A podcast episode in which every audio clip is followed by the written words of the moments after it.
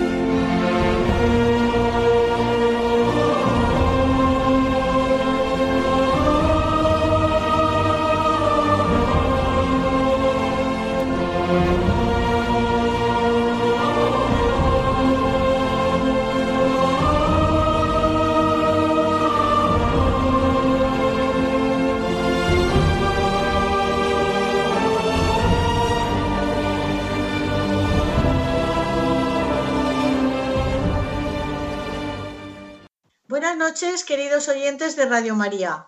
Soy Conchita Guijarro. Vamos a realizar el programa El matrimonio, una vocación por Skype desde nuestros domicilios en Valencia.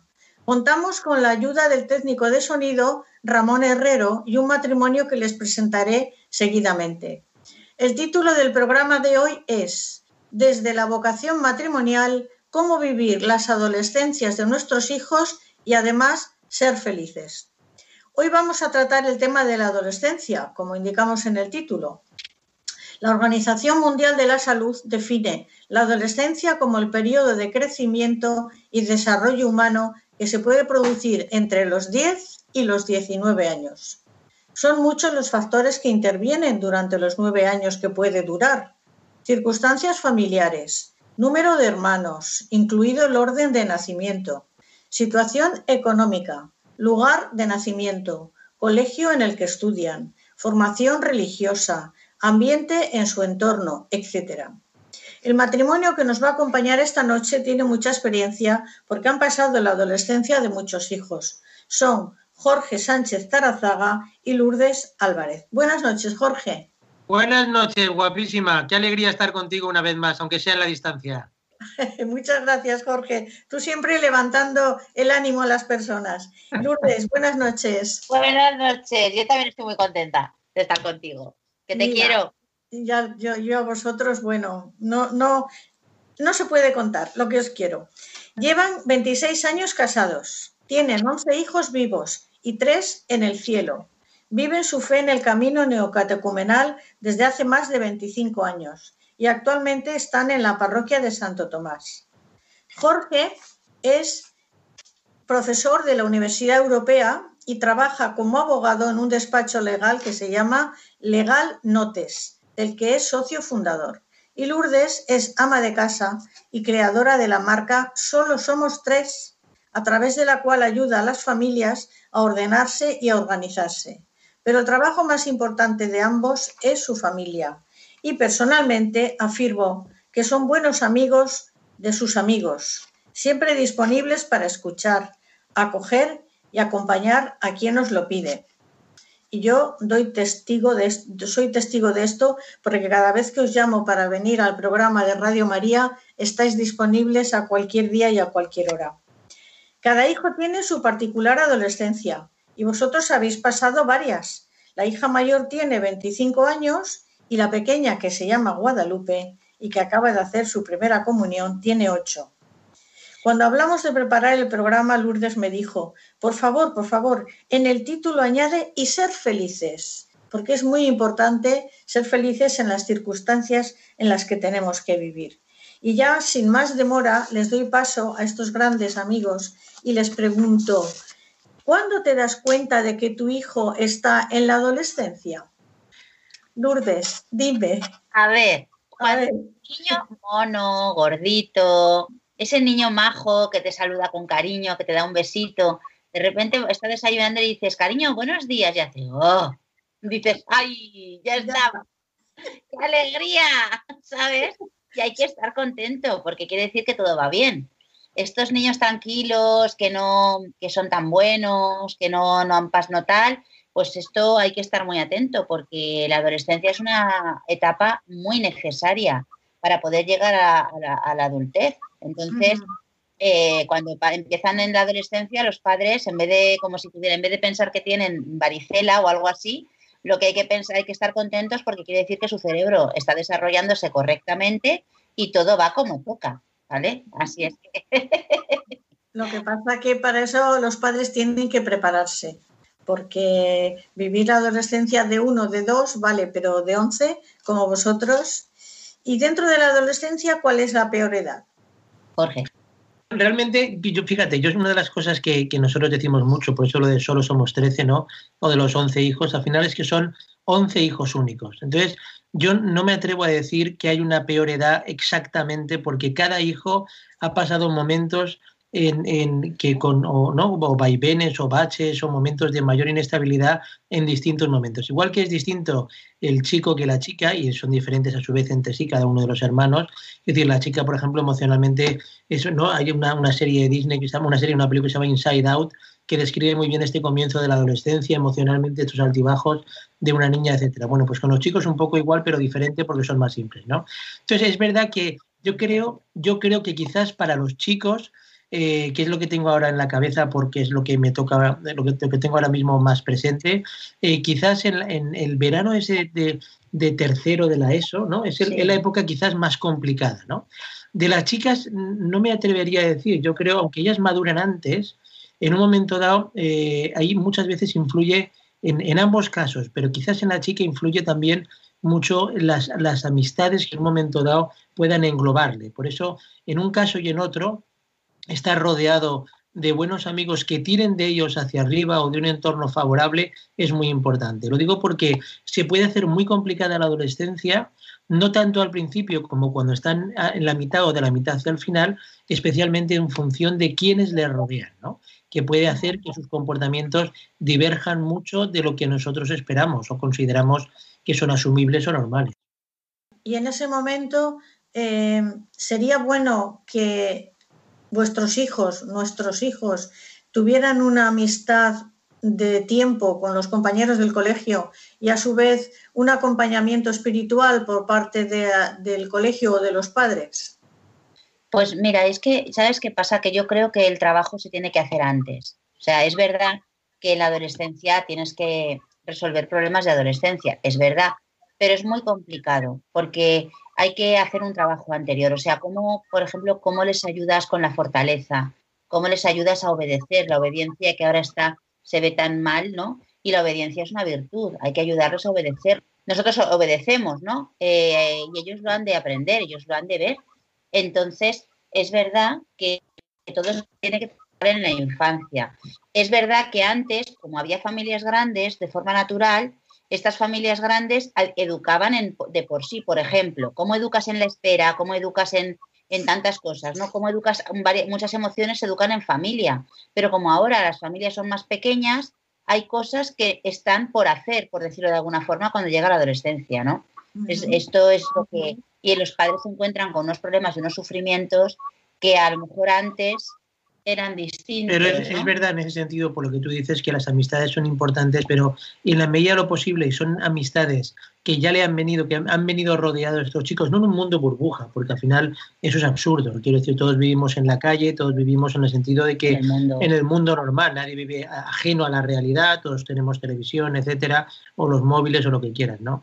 Pero en la medida que tienen un grupo de amigos que puedan sintonizar con las mismas inquietudes, es mucho más fácil que en un momento dado se pueden ayudar unos a otros. Nosotros lo hemos visto con nuestros hijos. ¿eh? O sea, que a veces son sus amigos los que les han ayudado y ellos los que han ayudado a sus amigos un poco, ahora tenemos dos en adolescencia esencialmente, bueno, tres, pero dos particularmente, eh, porque una ya está saliendo. Eh, y, uno, comentaba, pues Pepito, no se llama Pepito, claro. Fíjate, ahora se ha hecho un pelo no sé cómo, para arriba y para abajo, y bueno, y tú no le dices nada, y dice, hombre, pues sí que le digo porque fíjate, no sé menos, ¿no? Y entonces se van ayudando unos a otros. Y ahora acaba de hacer la catequesis de adultos. ¿Y tú qué piensas? Eh, dice, no, pues, pero tus amigos qué van a hacer? Bueno, pues este ha dudado, pero yo le he dicho, chico, vamos a hacer lo que todos los grupos, todo el grupo, todos los amigos, entonces se van tirando unos de a otros, ¿no? Y en ese sentido, el, acompañamiento espiritual es más fácil en la medida en que no se sientan bichos raros, ¿no? Y es verdad que, pero es ver, aunque también es verdad que tienen, o sea, muchas veces en estas edades es más fácil que ese acompañamiento espiritual lo sientan por el, o, estén dispuestos a tolerarlo, por decirlo de alguna forma, en el concepto de amistad, ¿no? Al final, pensando en, el ámbito de comunidades, que es lo que nos resulta más cercano. ¿Por qué van a hacer las catequesis o quieren hacerlas en un momento dado? Porque el grupo de amigos lo hace, ¿no? O sea, ese acompañamiento espiritual, supongo que en los clubes de la obra exactamente igual. Si todo su grupo de amigos están juntos, pues es más fácil, ¿no? O en otras realidades eclesiales, ¿no? Porque si no es más difícil, o sea, es más fácil que en un momento dado se puedan desenganchar. Y luego, Conchita, ¿sabes lo que creo que es muy importante también? Eh, el, aceptar y acoger a estos chicos en las casas, ¿no?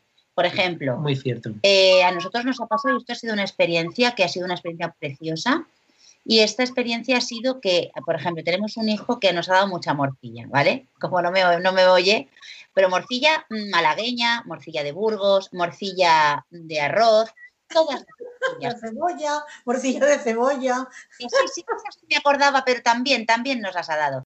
Entonces, ¿qué pasa? Que imagínate él, imagínate a sus amigos. Entonces, estos chicos, eh, claro, venían a casa, que éramos los únicos, yo digo, Jorge, es que somos los únicos tontos que tenemos aquí a estos aquí que casi tenemos que pedirles a los padres, como se dice, una pensión alimenticia porque los tenemos aquí comiendo y cenando, ¿me entiendes? ¿Qué ha pasado con estos chicos? Que los nosotros se han sentido queridos por nosotros, ¿vale? No hemos hecho nada, ¿eh? O sea, nada especial, no me estoy poniendo yo de ejemplo de nada en absoluto, pero que es verdad que se han sentido queridos. Entonces han venido a comer, han venido a cenar, hemos bendecido la mesa con ellos aquí. Si tocaba rezar laudes, han rezado. Si tocaba ir a confesarse, han venido con nosotros y se han venido a confesar. O sea, eh, eh, Bonico, ¿qué tal? ¿Cómo estás? ¿Qué te hago? Mira, he hecho hoy de arroz blanco que sé que te gusta. Bueno, entonces se han sentido queridos como son, han pasado esa época, esa época y entonces nos quieren, bueno, que para las bodas de plata vinieron ellos a servirnos como camareros todo, todo lo que lo pedimos, que éramos 250 invitados. O sea, y esto, esto es una cosa que no tiene precio, ¿no? Y han venido luego aquí a, presentarnos a, a la novia, y han venido a hablar con nosotros, y han venido ha habido una que hasta me preguntaba si podía tener novio. ¿Qué te parece? ¿A ti te parece que puedo tener novio? Y yo le decía, a ver, ¿cuánto tiempo llevas sin novio? Tres meses. Yo, ¡y! Aguanta un poquito más. Venga, vamos a aguantar un poquito. qué bueno, qué bueno. Es, que eh, vosotros hacéis con los amigos de vuestros hijos una labor extraordinaria. Y entonces, claro, estos chicos después responden. Es lo que he dicho al principio del programa. Es que sois una familia que sabe escuchar, acoger y acompañar. Y eso es muy importante y los jóvenes se dan cuenta, se dan cuenta. Y luego, pues lo de vuestras bodas de plata fue una maravilla. Y ellos correspondieron a lo que les habíais dado, cariño y amor en ese momento. ¿eh? Mm. Pues seguimos con las preguntas, porque em, yo aquí he puesto, ¿qué es lo más difícil de reconducir en el adolescente? La desobediencia, eh, es lo difícil, mira, ellos tienen como, como les falta, ¿no? Adolecen, ¿no? Pues se llaman adolescentes, el óvulo frontal no lo tienen, entonces tienen muy, todavía bien formado, entonces tienden a ser irreflexivos, ¿no? De alguna forma, así muchas veces impulsivos, ¿no?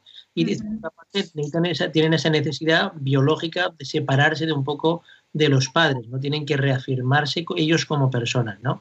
Entonces, que ellos en un momento dado puedan aceptar que lo que tú les estás diciendo que es, eh, objetivamente tú sabes que es por su bien, que efectivamente es así y entren ahí, no siempre es sencillo, ¿no?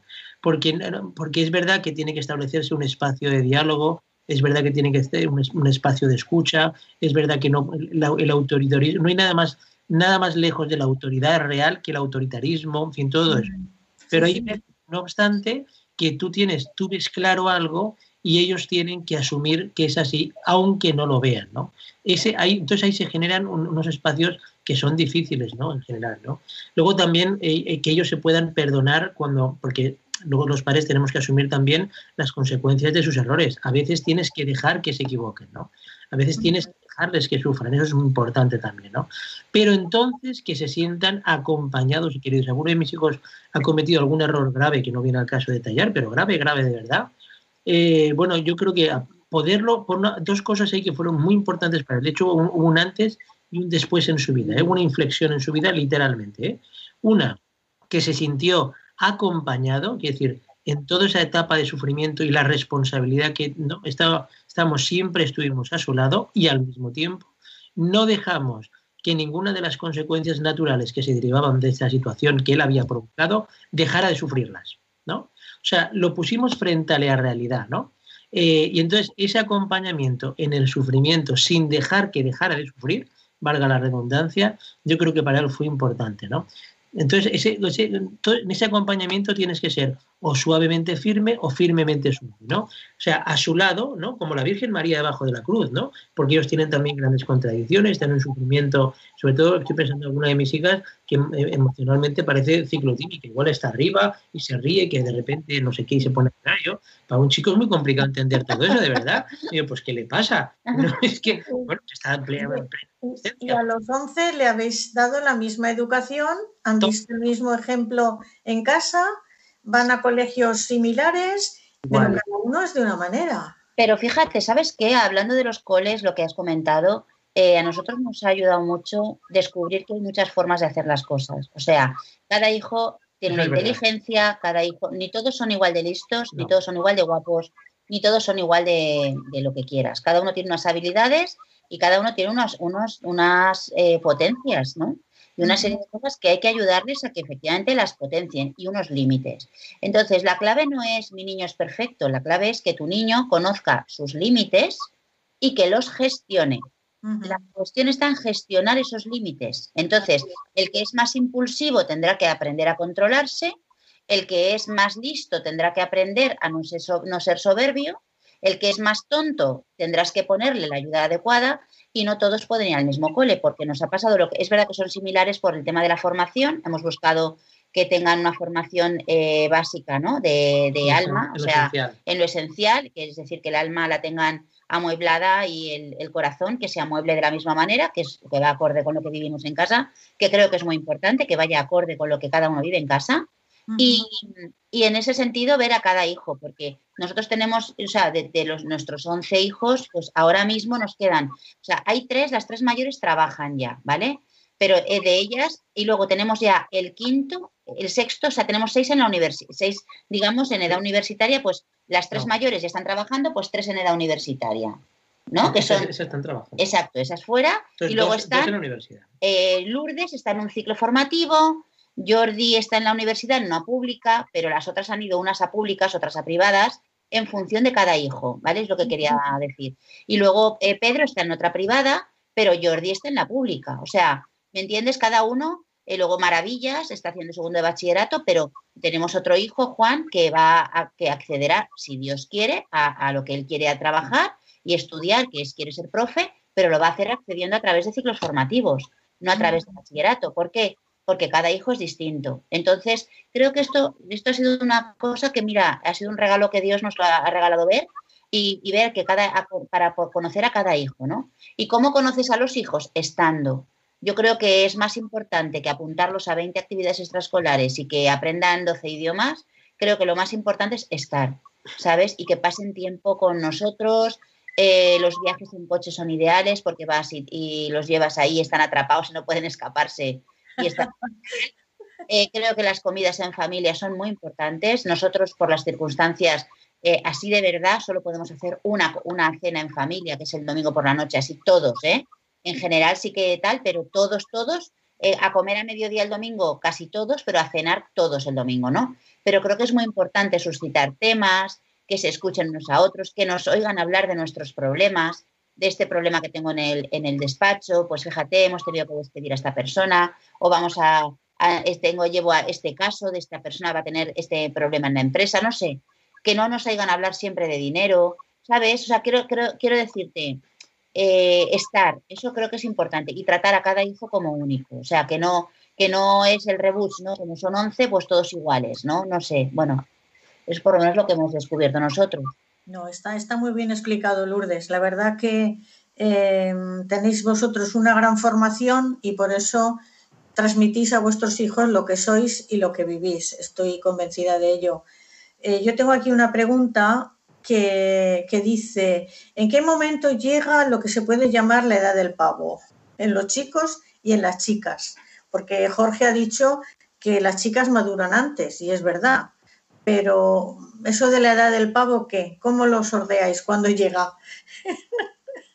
Ay, qué sonrisa, Lourdes. Yo es que tengo, hija, es que yo creo que yo a veces me veo con cosas y digo, ojo, esto es de, esto es de la edad del pavo todavía, ¿sabes? Esto es un reboot que me queda. Eh, yo creo que queda, pues cuando las niñas les baja el periodo, ¿no? Más o menos, que tienen la regla, es cuando empieza ese desajuste un poquito antes, quizá, ¿no? Que se empieza a preparar el cuerpo es verdad que las niñas necesitan coger peso para poder estirarse hacia arriba y entonces empiezan con muchas neuras sobre la, delgadez y eso estamos rodeados ahora muy mal, ¿no? El ambiente, ¿no? En ese sentido.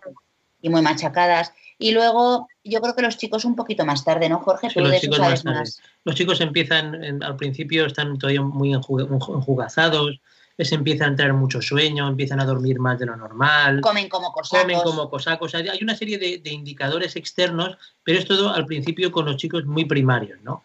De hecho, sí dando una, una, parte todavía inicial a algunos de ellos que les cuesta ducharse, un poco así con ese tipo de pereza, una cosa por el estilo. Y luego enseguida, al cabo de poquito, empiezan ya a querer verse más guapos, cuando tienen ya 15, 16 años, quieren ya pues gustar a las chicas de una forma especial, todo eso.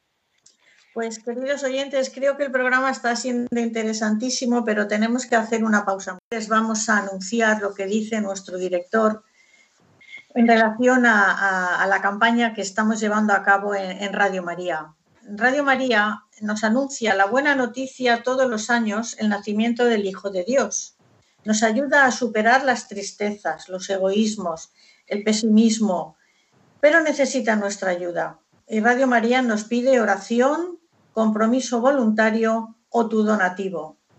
La oración es muy importante y el tener voluntarios también. De hecho, la mayoría de programas salen con voluntarios. Y el donativo, pues tenemos que dar lo que hemos recibido gratis.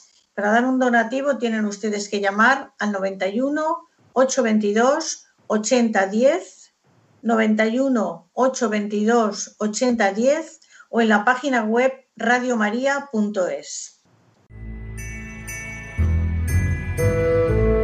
Os ha nacido un Salvador, el Mesías, el Señor, dijo el ángel a los pastores.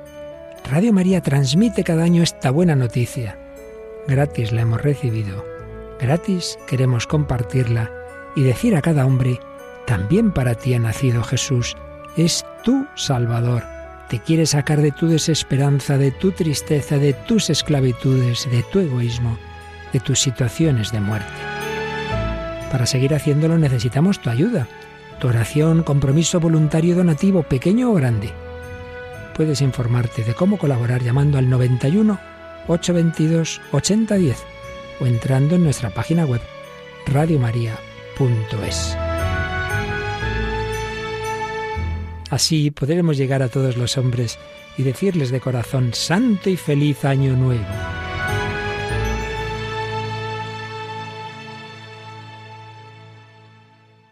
Estamos de nuevo con ustedes en el programa El matrimonio, una vocación con Jorge y Lourdes. Y si desean hacer alguna pregunta al respecto, pueden hacerlo a mi correo electrónico el matrimonio una vocación 2 arroba radiomaria.es. El matrimonio una vocación 2 en número arroba radiomaria.es. Pues seguimos la entrevista con estos queridos amigos y yo tengo aquí mm, una duda. ¿Qué es más difícil cuando un adolescente dice que no quiere seguir estudiando, por ejemplo? ¿Cómo se les convence? Una de las cosas, yo te voy a decir ahí varias ideas porque el tema de la educación es un tema que a mí me preocupa extraordinariamente desde hace muchos años por muchas razones, ¿no? Una de las cosas que, que yo objetivamente observo muchas veces, ¿no? Primero, cuando un niño no quiere estudiar, hay que ver muchas cosas, puede ser síntomas de muchas cosas, ¿no? Entonces, lo que hay que averiguar es qué es lo que está ocurriendo. Es decir, muchas veces los padres sobre los hijos tenemos una proyección y entonces al final, en función de esa proyección, lo que queremos es que nuestro hijo sea tanto, que sea universitario. Eso me encuentro así de veces, ¿no? Bueno, pues tendrá que ser universitario o no tendrá que ser universitario o tendrá que llegar más tarde a la universidad. No sé cómo decirte, porque lo importante no es que tu hijo sea universitario, catedrático, médico, ingeniero o fontanero. Lo importante es que tu hijo sea feliz con lo que haga y que lo que haga lo haga bien, lo que sea. Tiene que haber todo tipo de profesiones, ¿no? Pero más allá de todo esto, cuando un hijo no estudia o no quiere estudiar, ¿qué es lo que está ocurriendo, no? Porque normalmente cuando, uno, cuando eso está fallando, hay muchas veces hay detrás un problema estructural. Habrá que ver si hay algún tema objetivamente, ¿no? Como diríamos, médico, pues puede tener algún tipo de hiperactividad, puede tener algún tipo de, cuestión de, cuestión pedagógica, como una dislexia, puede tener cualquier cosa por el estilo, o puede haber objetivamente un sufrimiento de ese chico, de esa chica, eh, que, está llamando a voces a través de ese gesto. ¿no? Entonces, lo primero que hay que hacer es ver qué es lo que ocurre. Si los padres no encuentran la forma de averiguarlo, pues tendrán que buscar especialistas, no pasa nada, porque no todos sabemos de todo. Yo no sé de medicina, ni sé de ingeniería, ni sé de, de, aviones, ni sé de lo que sé, de lo poquito que pueda ser. Pues no tenemos por qué saberlo todo, ¿no? Y no pasa nada por pedir ayuda, igual que vamos al médico cuando nos encontramos mal. Exactamente igual, ¿no? Pero eh, de principio no necesariamente penalizar al hijo, sino preocuparnos, ver qué es lo que está ocurriendo y a partir de ahí buscar las ayudas objetivas, según lo que puede ser. Puede ser indicativo de algo muy grave o puede ser indicativo de algo que pueda tener una solución parcial. Luego, muchas veces lo que me estoy encontrando, y ya, eh, perdona que es que me ocurre con muchas veces, especialmente ocurre con los chicos, ¿no? Muchas veces los chicos en de continuidad en el estudio que las chicas. ¿eh? Hablamos de, las mujeres, no sé qué, las mujeres en general suelen ser más tenaces, ¿no? Suelen tener más resiliencia, más capacidad de sufrimiento, más capacidad de trabajo, más capacidad de estudio. Y como además maduran antes, pues les es más fácil seguir, ¿no? Por eso en ese sentido, muchas veces los colegios de educación diferenciada o que tienen clases diferenciadas, como es el caso de Educatio Servanda en Madrid, por ejemplo, o, Cumbres aquí, o, bueno, los de, los de fomento, que están diferentes físicamente en diferentes colegios, resultan más justos para los niños, al menos en la época de la adolescencia, porque tienen obviamente un desarrollo distinto, ¿no? En esas edades especialmente. Luego ya cuando están en bachillerato ya podemos hablar otra cosa o no. Pero vamos, en concreto, en la edad que estamos hablando aquí de la adolescencia, sobre todo en la, en la parte de la ESO. Y entonces muchas veces cuando, cuando los chicos y luego los padres tenemos también respecto a los hijos, queremos que todos sean altos, rubios y con ojos azules. Eso nos hemos encontrado. Especialmente los padres de familias numerosas. Es que es así. Y al final decimos, es que mi hijo no estudia. Yo me acuerdo de una madre que me lo contaba Lourdes que se había encontrado personas estupendas, ¿eh? porque no estoy entrando a juzgar. Y entonces, entonces mi, mi, mujer le dijo, pero tú me estás hablando de tu hijo Rafa. Digo, no, no, te estoy hablando de mi hijo Pepe. Digo, no, porque tú al que me estás describiendo es otro hijo tuyo. Es decir, tú lo que quieres es que tu hijo Pepe sea como tu hijo Rafa. No, sé cómo explicarte. Porque tu hijo tiene unas capacidades y tu otro hijo tiene otras capacidades. Y quieres medirlos por el mismo rasero. Por eso nosotros hemos buscado siempre los colegios que hemos considerado mejor para cada uno de nuestros hijos. Aunque haya sido a veces llevarlos a cuatro centros distintos, ¿no? Tenemos, por ejemplo, hemos tenido dos hijos que los hemos llevado a John Bay porque hemos visto que para ellos era el mejor colegio, ¿no? El mejor centro, ¿no? Y para eso hemos, además hemos investigado mucho, hemos hablado con inspección educativa, hemos hablado con gente de, centros públicos, de centros privados, de centros concertados, de medio pensionistas, de lo que tú quieras, ¿no? Hasta que hemos encontrado lo que es mejor para cada uno de nuestros para cada hijo. Yo pienso que algunas veces, no todas, cuando un hijo se pone así, que no quiere estudiar, que se pone terco, es porque tiene celos de algún otro hermano. Puede ser también, puede ser el síntoma de arriba. Exacto, es llamar la atención de, lo que más le duele a mis padres, que no quiere, que, quieren que estudie, pues le voy a hacer daño con esto porque tienen celos de algún hermano. ¿eh? Pero mira, una de las cosas que observo con, lo observo con frecuencia, ¿eh? ahora nosotros tenemos amigos de nuestros hijos, que no te, no te puedo contar, aunque tengo la imagen en la cabeza, una niña que con toda seguridad, con toda seguridad tiene déficit de atención, porque además salta a la vista. Sus padres, que son personas formadas, eh, directa, o sea, niegan esa evidencia. Y entonces lo que dicen es que tú eres vaga, o eres vago, ¿no? Podemos decir de nuestro hijo. No, no, no, no, no, dale a este niño, a esta niña la atención que necesita en función de sus condiciones particulares. Pero si negamos la ocurre con mucha frecuencia. Y luego hay factores, hay factores eh, que benefician al adolescente y favorecen el crecimiento y hay factores que lo entorpecen y lo, y lo dificultan, ¿vale? Por ejemplo, un factor muy importante es el orden. Entonces, esto no se valora, parece que no. Es verdad que entras en la habitación de un adolescente y a veces tienes que entrar ahí a hacer salto de pértiga, ¿no? Está muy bien, porque siempre está limpio, o sea, no cae una mota de polvo en el suelo. Al, suelo ¿no? ¿Entiendes? Pero tienes que ayudarles a ordenarse, porque muchas veces no se organizan, pero es que ellos no tienen los medios para poderlo hacer, porque su cerebro no está acabado de formar. Entonces a veces les pedimos que hagan cosas para las cuales no están preparados todavía. Hay que esperar un poquito. Y ese, ese córtex prefrontal somos los padres. Entonces la toma de decisiones, que es donde está, eso tenemos que suplirlo nosotros, porque adolescente viene de adolecer. Y hay muchas cosas, además ahora hay mucha corriente educativa, como que los niños tienen que, decidir, que opinar, que aceptar lo que, o sea, es que tener un hijo obediente casi es tener un hijo, es, como, en fin, el demonio, no sé cómo decirte, ¿vale? Cuando, eh, cuando realmente tú no le puedes poner una carga al hijo que no le corresponde. Ellos no pueden decidir porque su cerebro no está todavía formado para poder asumir una decisión. Sobre todo, no, exacto, alguna cosa así, pero tú a un niño le podrás decir, elige, ¿qué te apetece? Eh, ¿Judías verdes o guisantes? Pero no le puedes decir, a ver, cariño, ¿qué te apetece comer hoy? Pues no. Entonces hay que ayudarles a organizarse. ¿Cómo les ayudas a organizarse si tú tienes la casa que no puedes ni entrar? No pueden entrar en la habitación.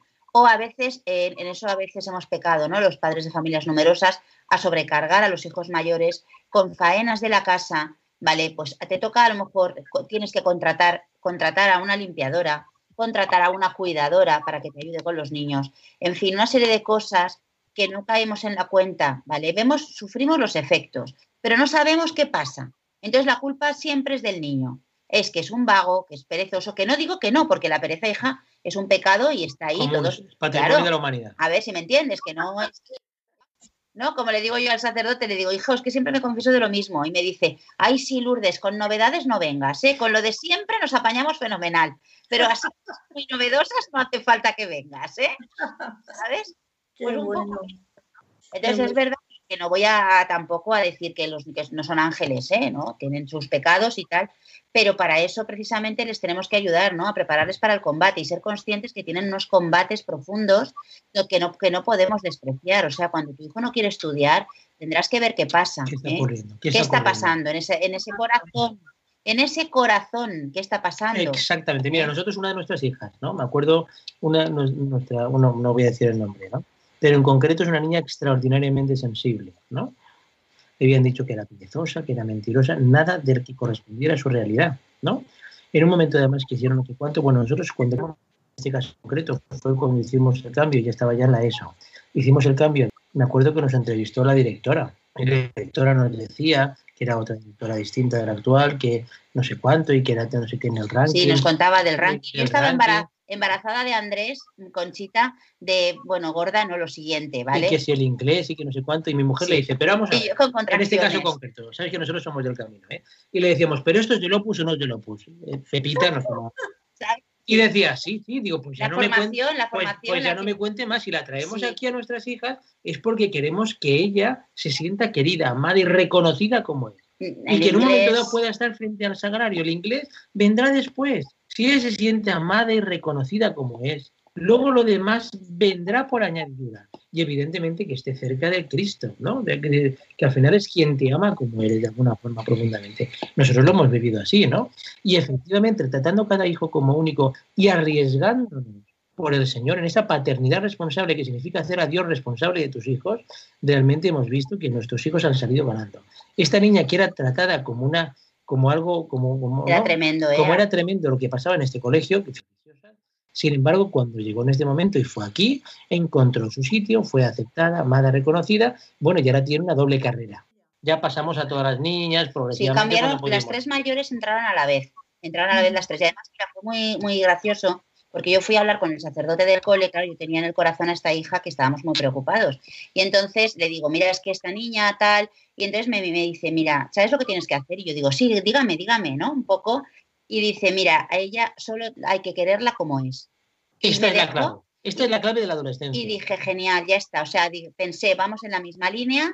No se me ha ido a mí la pinza porque a veces te se te entonces para, creo que fue muy importante esto, te lo digo. Pero al mismo tiempo, con ese mismo convencimiento, en un momento dado fuimos a hablar con el, gerente de, tal, o, en un momento dado cambiamos a una de nuestras hijas y la llevamos a otro colegio también con esta espiritualidad, pero distinto en John Bay, no sé qué, porque vimos que para alguna de nuestras hijas era lo mejor. O sea que en ese sentido nunca hay estación de término porque la vida continúa y cada uno de los hijos es único y somos únicos y variables.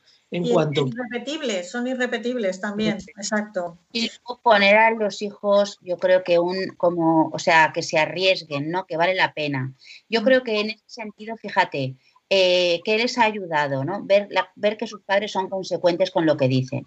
Entonces, nos, tú le puedes decir que lo arriesgue todo por Jesucristo, que vale la pena, que, que ¿vale? Pero si a mí me vieran reservarme y decir, no, yo no tengo otro hijo por esto o aquello, ¿entiendes?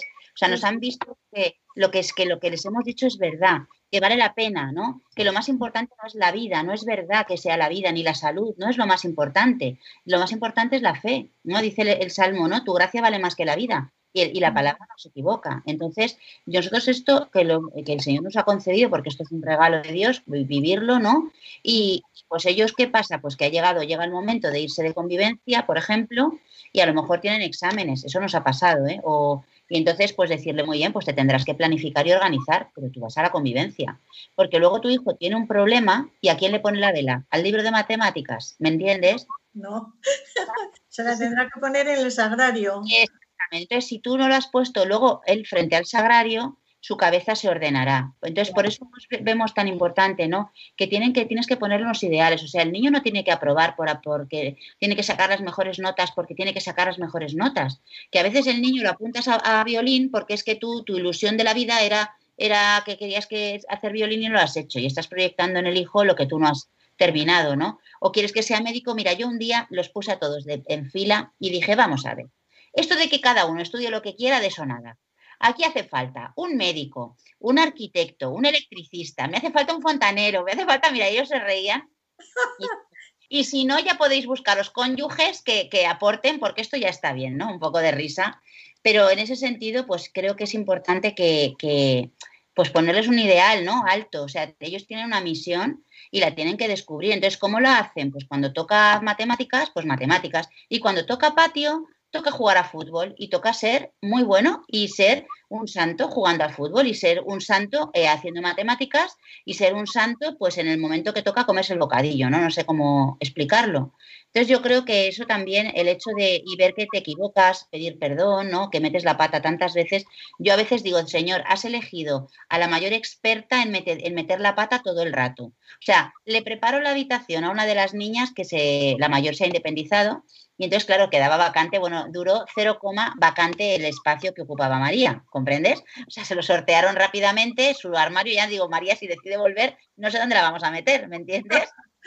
Pero, y entonces colocando a una, bueno, pues teníamos que recolocar las habitaciones. Entonces digo, bueno, pues voy a poner muy bonita esta, ordenar, a limpiar. ¿Qué hice? Limpié también que le tiré todos los apuntes a la niña del año pasado que los necesitaba, bueno. Y entonces la niña que estaba tan contenta porque le había limpiado todo y dejado todo súper ordenado, o sea, quiero decir que esta madre es experta en meter la pata hasta el corvejón, ¿me entiendes, no? Entonces, pues sacar y pedir perdón. Exacto. Pero también es experta en, abrazarlos, en quererlos, en ayudarlos, en, todo. y luego, como estoy gordita, pues son abrazos blanditos y calentitos, Conchita. mulliditos, mulliditos. Y ahora hacemos una pausa para ponerles un villancico. El villancico para escuchar se titula La mula y es lo que cuenta la mula, los pensamientos cuando llevaba a María, José y al niño camino de Belén para que la Virgen tuviera allí al Salvador del mundo. Espero que les guste.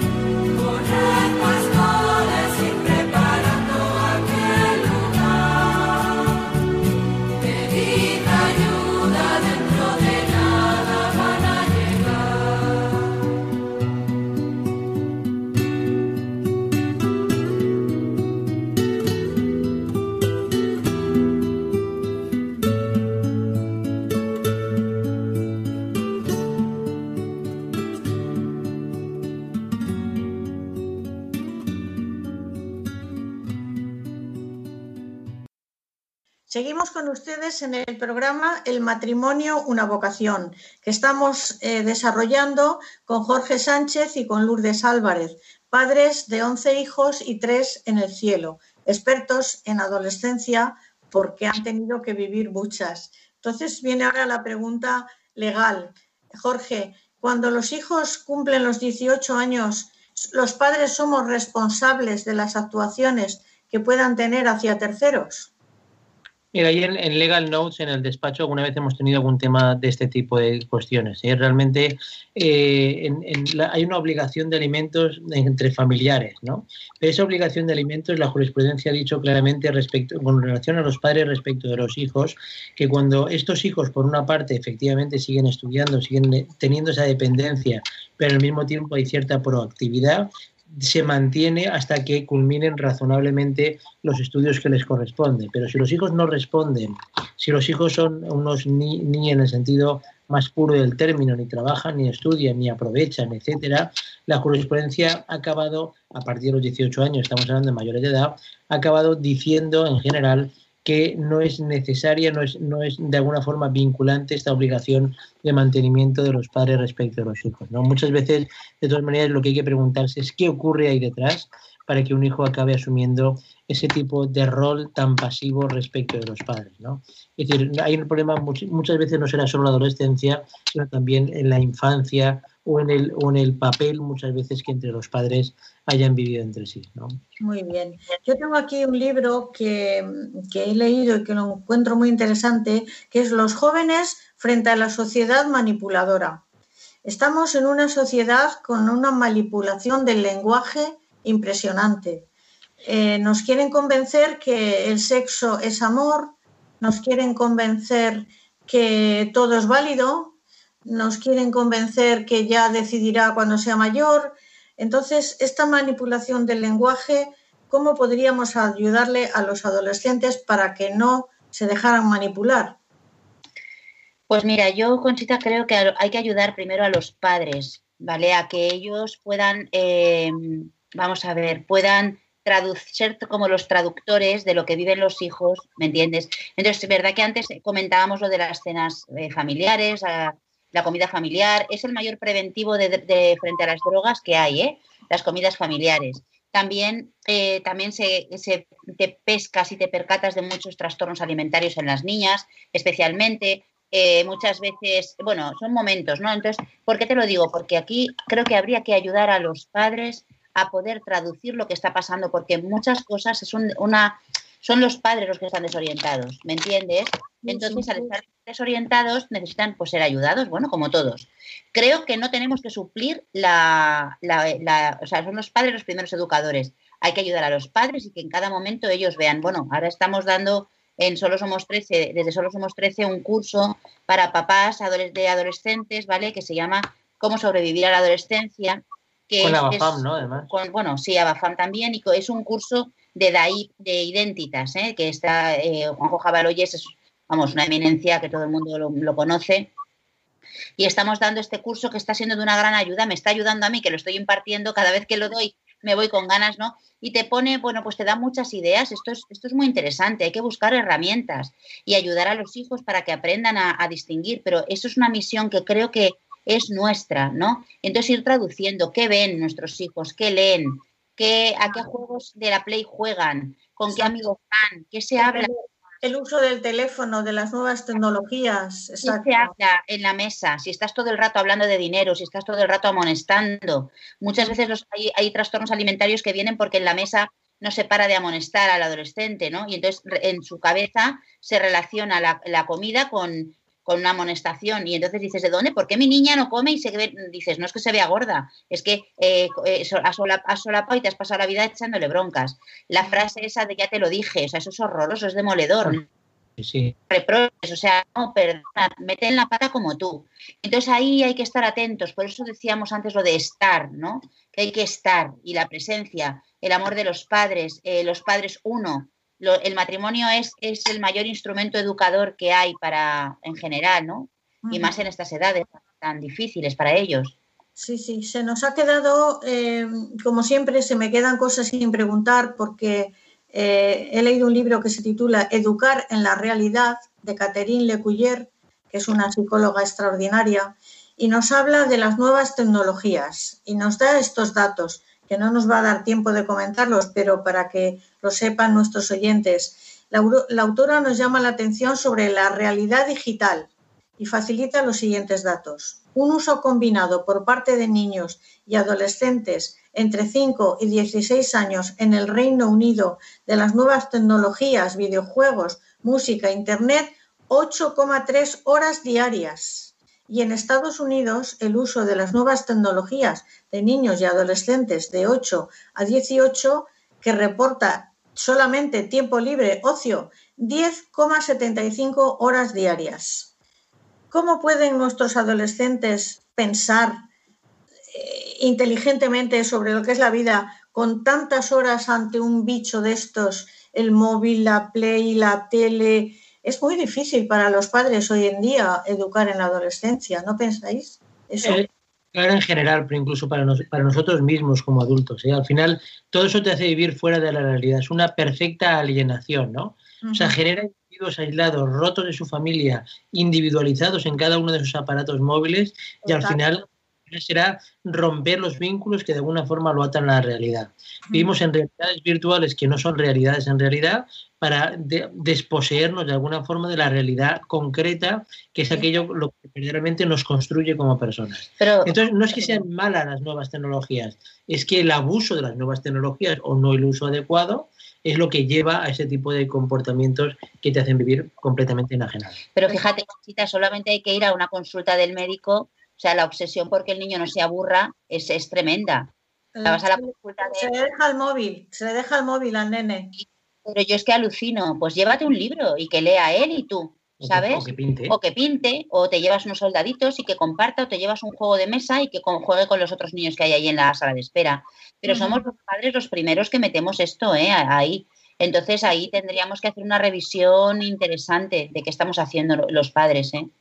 Pues sí, la verdad que es, así. Bueno, queridos oyentes de Radio María, hemos llegado al final del programa y tenemos que despedir a estos, este matrimonio encantador que son Lourdes y Jorge. Hemos dicho que Lourdes eh, es fundadora de la marca Solo Somos 13, que la pueden ustedes encontrar en internet con ese Solo Somos 13 y eh, Jorge, que es profesor de la Universidad Europea y trabaja como abogado en el despacho Legal Notes. Muchísimas gracias a los dos y nada, siempre aquí en Radio María cuando os necesito yo sé que siempre os tengo. Muchísimas gracias.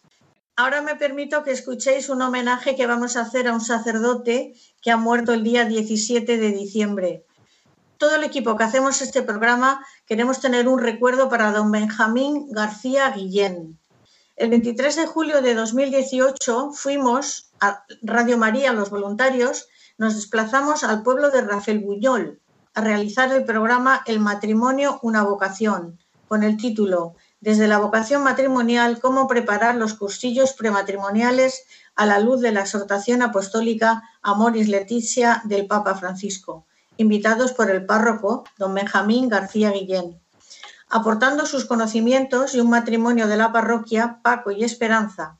Todos los que acudimos a hacer el programa guardamos un gran recuerdo de esa noche y por eso que les informamos que el pasado 17 de diciembre de 2020 don Benjamín falleció a los 52 años de edad, tras una prolongada enfermedad de ocho meses.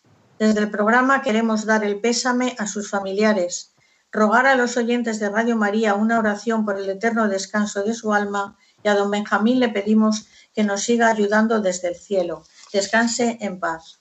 Y ahora, como siempre, vamos a rezar la oración para finalizar el programa, no sin antes decirles que el próximo será el 1 de febrero y les esperamos a todos ustedes.